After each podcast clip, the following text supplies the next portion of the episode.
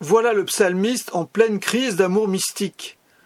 Comme la bien-aimée du cantique des cantiques, dès l'aube, il recherche son divin bien-aimé. Il est prêt à mourir s'il le faut pour aller vers lui.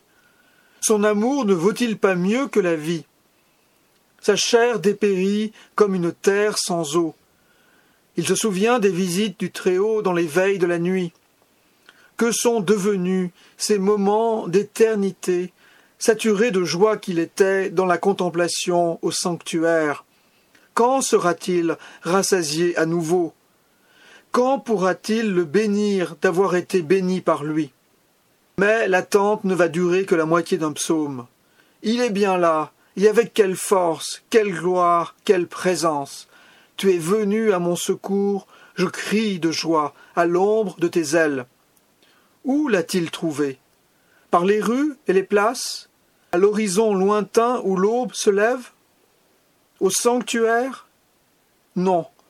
Je t'ai cherché à l'extérieur de moi, alors que tu étais là, présent, à l'intérieur de moi-même, dira plus tard un grand priant des psaumes. C'est en son âme qu'il a retrouvé le bien-aimé, le soutien de sa vie. Mon âme s'attache à toi, ta main droite me soutient la respiration de son âme, sa prière, l'arrache à la solitude affolée où il périssait dans l'absence.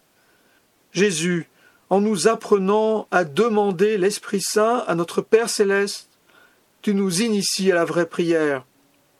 Là où souffle l'Esprit, à l'appel du désir, le priant ne se sent jamais seul. Dans la paix de l'âme se lève pour lui la présence.